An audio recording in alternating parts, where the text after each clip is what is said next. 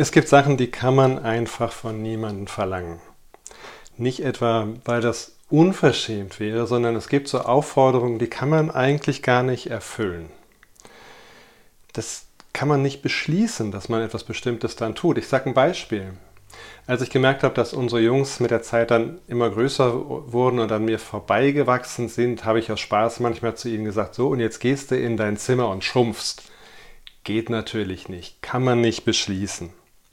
Aber offensichtlich macht es Vätern doch ein bisschen aus, wenn sie von ihren Söhnen dann überrundet werden. Ähnlich ist das mit so einem Satz wie, ach komm, vergiss, was ich dir gerade gesagt habe. Ein aktives Vergessen, das kann man leider nicht beschließen und was man da gerade gehört hat, das ist dann halt von uns aufgenommen.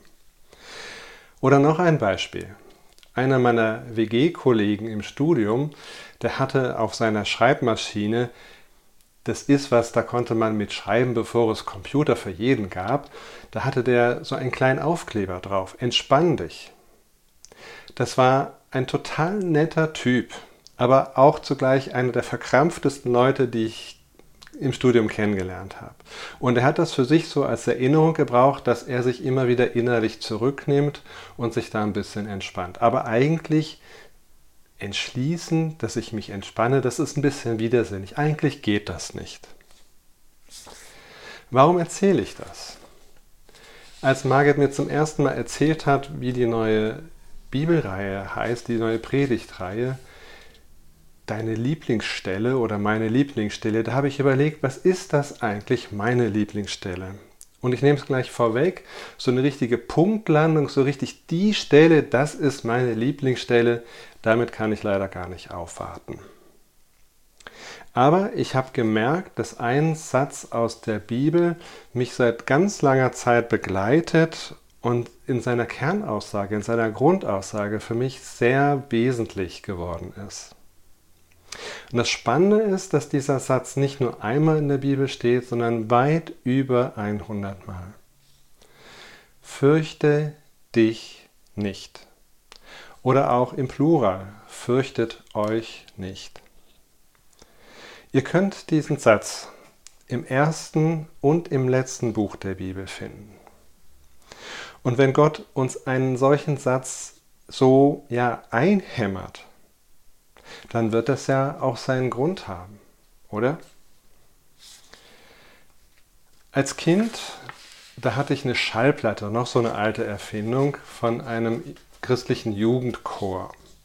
Die habe ich geschenkt bekommen und eins der Lieder auf diesem Album hatte genau diesen Titel Fürchte dich nicht. Verfasser dieses Liedes ist übrigens der spätere Tübinger und Heidelberger Theologieprofessor Hans-Joachim Eckstein. Das Spannende aus heutiger Sicht an diesem Lied für mich ist, dass es im Grunde nur Bibelzitate aufnimmt. Alles Zitate aus der Bibel. Als Knirps von ungefähr zehn Jahren war mir das völlig Wumpe. Ich wusste das wahrscheinlich auch nicht, dass das Zitate aus dem Alten Testament sind, aber das, was da in dem Lied vorkam, das hat mein Leben total geprägt. Das habe ich als Schatz so in mein Leben mit hineingetragen. Und das, obwohl ich, glaube ich, kein besonders ängstlicher Mensch bin. Aber diese Sätze, die haben mich ja, tief innen angerührt und geprägt. Wenn du durch tiefe Wasser gehst, will ich schützend bei dir sein. Auch durchs Feuer will ich mit dir gehen, damit nichts dir schaden kann. Angst ist ja im Grunde etwas völlig Irrationales.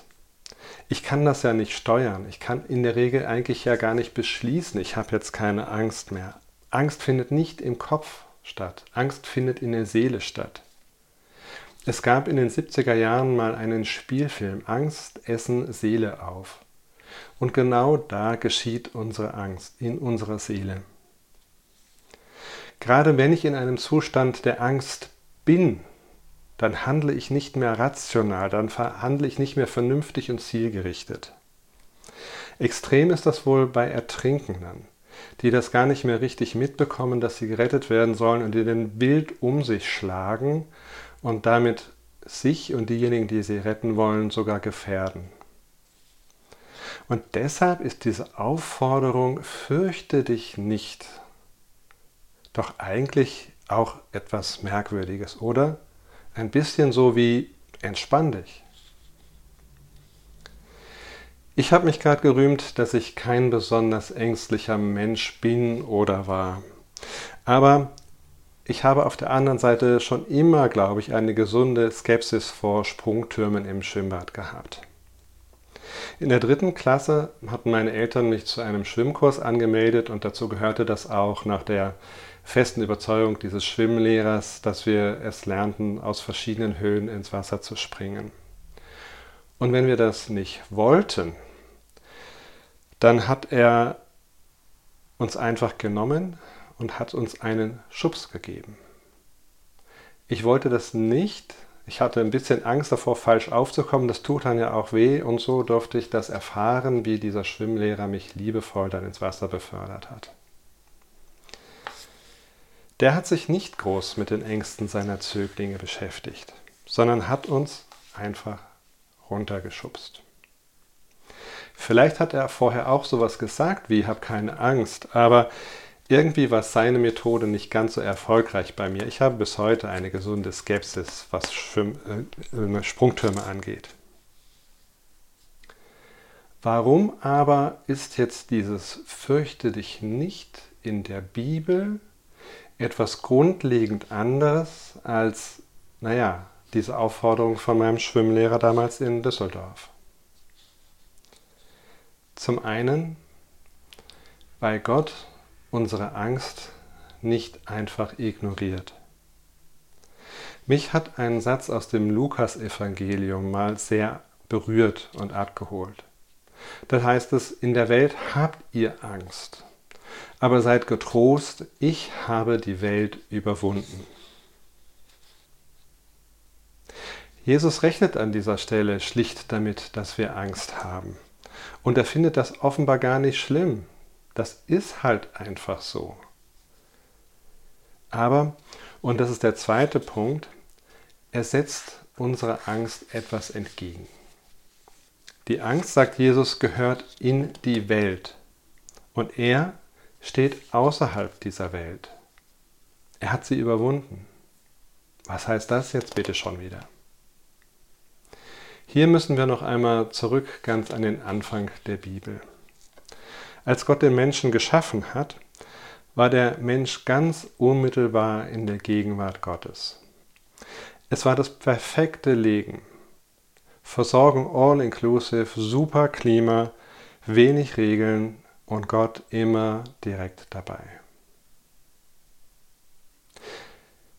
Ein wahrhaft paradiesischer Zustand. Aber dann haben die Menschen die einzige Regel gebrochen, die Gott ihnen auferlegt hatte. Sie wollten selber sein wie Gott. Und damit konnten sie nicht mehr im Paradies bleiben. Und erst mit dem Verlassen des Paradieses kamen Elemente in ihr Leben, die sie vorher noch gar nicht kannten. Der Tod kam ins Spiel. Und wie viele beschäftigt immer wieder in Gedanken, wie wird das mit meinem eigenen Tod sein? Und es ist auch eine Furcht da vor dem, was man letztlich nicht begreifen kann. Es kamen Krankheiten auf und die Menschen fingen an, sich zu streiten und sich gegenseitig das Leben zu nehmen. Und damit gab es, nachdem der Mensch sich von Gott entfernt hatte, zum ersten Mal Dinge, vor denen die Menschen sich fürchten mussten. Sie haben gelernt, sich zu fürchten. Sie mussten Angst bekommen, weil sie die Wege einfach nicht mehr überschauen konnten und weil sie es auch nicht mehr beherrschen konnten. Angst hat also ganz eng etwas mit dem nicht mehr bei Gott sein und mit dem, anders ausgedrückt, nicht mehr in Gott sein zu tun. Und so geht es uns doch auch heute noch alles, was wir nicht verstehen und was da irgendwie so komisch daherkommt, das ist doch dazu angetan, uns Angst zu machen. Ob das ein komischer Virus ist, der auf einmal die ganze Welt lahmlegt, oder ob das das Aufkommen kriegerischer Handlungen ist, ganz direkt bei uns in der Nähe. Einer unserer Nachbarn, ein stattlicher Mann von über 80 Jahren, hat Margit kürzlich erst gesagt, wie sehr ihn das berührt, wie sehr ihn das in seine eigenen Erinnerungen mitnimmt, damals, als er Ende der 40er Jahre selber den Krieg erlebt hat als Kind und wie er aus Ostpreußen fliehen musste. Wir merken immer wieder, dass wir die Dinge nicht im Griff haben. Und wenn wir das realisieren, macht uns das Angst. Eigentlich sind diese Vorkommnisse aber vor allen Dingen eins. Sie sind ein Zeichen dafür, dass wir uns von Gott entfernt haben und dass die Versuche des Menschen, alles regeln zu können, letztlich gescheitert sind. Total schiefgegangen, völlig in die Hose. Und das, und darauf will ich heute raus, das ist dann auf der anderen Seite ein ganz zentraler Punkt in den Zusagen Gottes. Er weiß, dass wir uns immer wieder in Situationen hineinmanövrieren oder dass wir immer wieder in solchen Situationen sind, die uns Angst machen. Und nochmal, im Paradies hatten die Menschen keine Angst, da waren, sie, da waren wir direkt bei Gott. Alles war gut. Jetzt aber sind wir nicht mehr so nahe bei Gott, dass wir uns noch rundum sicher und sorglos fühlen könnten. Und hier baut Gott in seinen Verheißungen die Brücke raus aus unserer Angst. Auf das Fürchte dich nicht kommt in aller Regel ein denn. Am häufigsten steht dort, glaube ich, fürchte dich nicht, denn ich bin bei dir. Diesen kleinen Nachsatz, den nehmen wir oft einfach so hin. Dabei ist er ein einzigartiges Zeugnis der Barmherzigkeit Gottes. Wir leben hier in dieser kaputten Welt, die, die eigentlich nichts mehr mit Gott zu tun hat. Gott aber bleibt nicht in der Ferne, in einem nicht fassbaren Paradies, sondern er überwindet immer wieder diese Schwelle und ist bei uns. Es ist Gott, der von sich aus die Grenze zwischen sich und uns überschreitet. Er kommt mitten hinein in unsere Situationen. Wer Beispiele dazu sucht, kann die, ich gebe ein Exempel hier an, kann dies zum Beispiel beim Propheten Jesaja im 43. Kapitel finden. Aber jetzt sagt Jahwe, der dich geschaffen hat, fürchte dich nicht, denn ich habe dich erlöst. Ich habe dich bei deinem Namen gerufen, du bist mein. Musst du durchs Wasser gehen, bin ich bei dir, und durch reißende Ströme, sie überfluten dich nicht. Musst du durchs Feuer gehen, wirst du nicht versenkt, diese Flamme verbrennt dich nicht. Denn ich bin dein Gott. Ich will diesen Gedanken nochmal ganz deutlich machen. Die Menschen waren ursprünglich im Friedensreich und haben sich selber durch ihren Aufstand dort herauskatapultiert. Sie finden sich in Folge im Land der Angst wieder. Und nun kommt Gott in seiner Barmherzigkeit in unsere schlimmsten Situationen und reicht uns die Hand. Der Gott, der das Tohu Wabohu kennt, kommt uns mit seinem Frieden entgegen. Und wir dürfen das gerne wörtlich nehmen.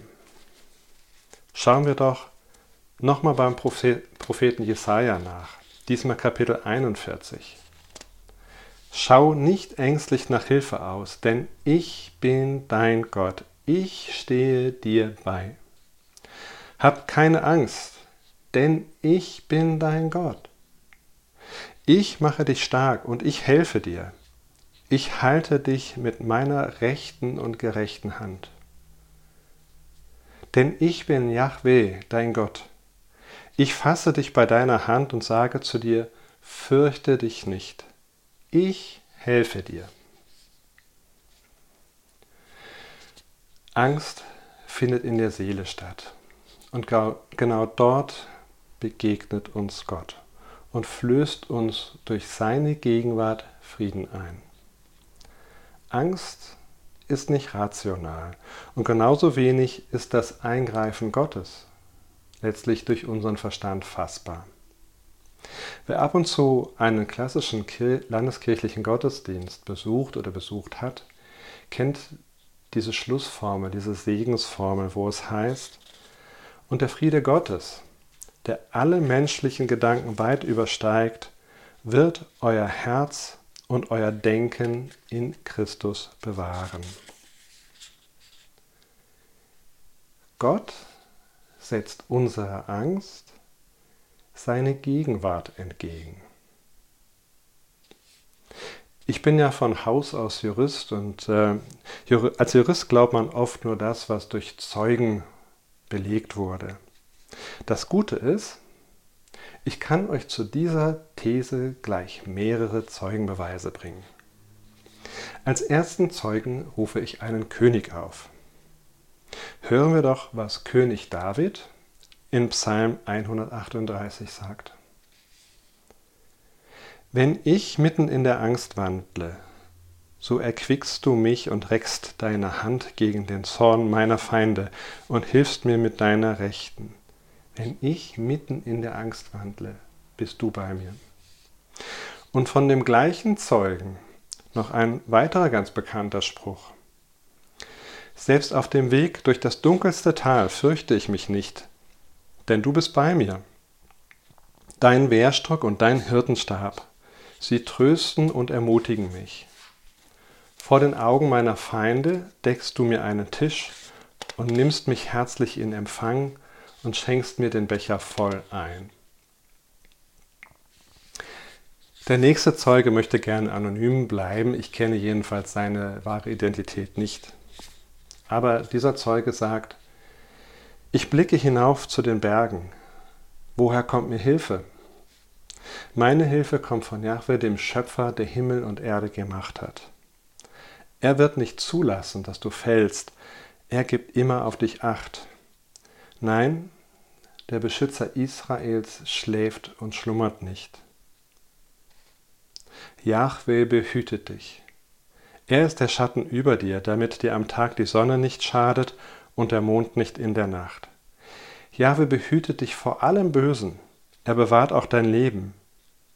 Jahwe behütet dich, wenn du fortgehst und wenn du wiederkommst, von jetzt an bis in Ewigkeit. Jetzt mag man denken, ja, ja, der Kai mit seinen Zeugen, die sind ja alle schon tot. Mag sein. Aber es sind Zeugen. Und was diese Zeugen sagen, hat auch heute noch seine Wirkung. Ich denke an die Zeit nach meiner ersten Herz-OP, als ich nachts immer wieder vom Alarm des Überwachungsmonitors geweckt wurde, wenn dann mein Puls mal wieder unter 35 Schläge in der Minute ging. In diese Situation hat Gott genau diesen Vers hineingesprochen. Siehe, der Hüter Israels schläft und schlummert nicht. Und so konnte ich dann ganz in Ruhe schlafen, weil ich wusste, der Herr wacht über allem. Gott ist da. Oder ich denke an meine Mutter, die ihre letzten drei Lebensmonate im Krankenhaus verbracht hat. Und sie hat mir einmal erzählt, dass die Schwestern sie gefragt haben, ihnen fällt auf, dass meine Mutter so relativ gefasst ist. Und sie hat das dann damit begründet, dass ihr die Bibelstellen aus ihrem Konfirmandenunterricht wieder einfallen. Das war gut 58 Jahre her und dass ihr diese Bibelstellen oder auch Gesangbuchlieder ganz viel innere Kraft geben. Und ich bin sicher, dass es auch heute noch Menschen gibt, auch hier in dieser Kirche, in diesem Kirchenraum, die etwas ganz Ähnliches erzählen können. Ich habe vorhin eine Bibelstelle vorgelesen, dass Jesus die Welt überwunden hat. Wie kann man das verstehen? Wir Christen glauben, dass Jesus am Kreuz gestorben ist. Und durch seine Auferstehung hat er den Tod besiegt. Der Tod ist nun nicht mehr das unwiderrufliche Ende unseres Lebens. Wir glauben an das ewige Leben. Und am Kreuz hat Jesus noch viel mehr getan. Ich lese dazu nochmal was aus der Bibel vor, nochmal aus dem Jesaja. Er, er wurde verachtet und alle mieden ihn. Er war voller Schmerzen, mit Leiden vertraut, wie einer, dessen Anblick man nicht mehr erträgt. Er wurde verabscheut und auch wir verachteten ihn. Doch unsere Krankheit, er hat sie getragen und unsere Schmerzen, er lud sie auf sich. Jesus hatte selber übrigens auch Angst. Das war ihm nicht fremd. Im Garten Gethsemane hat er sich mit seiner Angst und auch dann am Kreuz mit unserer Angst auseinandersetzen müssen. Aber indem er auferstanden ist, hat er uns einen Weg gezeigt, wie wir mit unserer Angst umgehen können. Sie ihm anvertrauen, weil er für unsere Angst gestorben ist. Das Verrückte ist, man kann mir jetzt zuhören und das Ganze durchaus für wahr halten. Ob du das Gleiche oder etwas Ähnliches erlebst, hängt aber nicht nur von Gott ab. Er hat seine Versprechen in die Welt gesetzt und die gelten dann auch dir. Er hat so viele Versprechen gegeben, ich bin sicher, an ihm liegt es nicht. Es wird vor allem an dir liegen. Zum einen, ob du in den Orkanzeiten deines Lebens gerade an dieser Stelle Hilfe suchst und dann zum zweiten auch, ob du sie annehmen willst, diese Hilfe. Diesen Schritt mit seinen Sorgen und dem ganzen Kram auf Gott zuzugehen und ihm das zu überlassen, nennt man Vertrauen. Und das muss ich immer wieder beschließen, das muss ich wollen, dieses Vertrauen. Und eins ist vielleicht noch ganz wichtig, und das kam auch in einer von den Bibelstellen vor. Man darf Angst haben. Um das geht es nicht. Es geht nicht darum, ein deutscher Junge kennt keine Furcht oder so. Das ist Blödsinn. Man darf Angst haben bei Gott. Ich habe ziemlich zu Anfang schon darauf hingewiesen, dass Jesus selber damit ganz unverkrampft umgeht. In der Welt habt ihr Angst.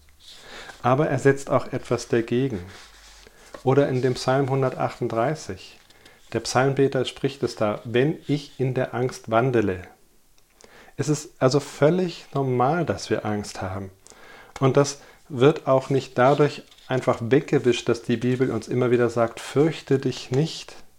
Bei dem Fürchte dich nicht geht es vielmehr darum, dass Gott uns in unserer Angst einen Rettungsring zuwirft. Den dürfen wir ergreifen. Es ist noch gar nicht so lange her, da habe ich eine der Bibelstellen, die ich zitiert habe, für mich neu gefasst. Ich habe das dann in der Vorbereitung auf die Predigt in meinem Aufschreibbuch nochmal nachgeguckt. Und ich habe damals eine eigene Überschrift darüber gesetzt. Ich habe da geschrieben, ich spreche dir, Herr, mein völliges Vertrauen aus. Ihr könnt meine Gedanken dazu gleich an den Wänden hier mitverfolgen und mitlesen. Und danach möchte ich das Musikteam bitten, mit uns das nächste Lied zu singen, aber gerne, wenn wir ein bisschen Zeit gehabt haben, dem nochmal nachzuspüren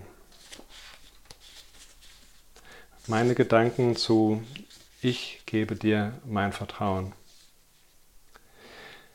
Der Herr ist mein Hirte. Mir wird nichts, nichts, was mein Körper oder meine Seele braucht, mangeln. Er schafft mir den Raum, den ich brauche. Er führt mich behutsam zu den Ruheplätzen am Wasser. Er schenkt meiner Seele Frieden. Er führt mich auf Pfaden der Gerechtigkeit um seines Namens willen. Und selbst wenn ich durch ein finsteres Tal gehen muss, wo Todesschatten mich umgeben, fürchte ich mich vor keinem Unglück und vor dem Rest sowieso nicht. Denn du, Herr, bist bei mir. Dein Stock und dein Hirtenstab geben mir Trost und Halt. Du lädst mich ein und deckst mir alle Zeit den Tisch, selbst vor den Augen meiner Feinde. Du salbst mein Haupt mit Öl, um mich zu ehren, und füllst meinen Becher bis zum Überfließen.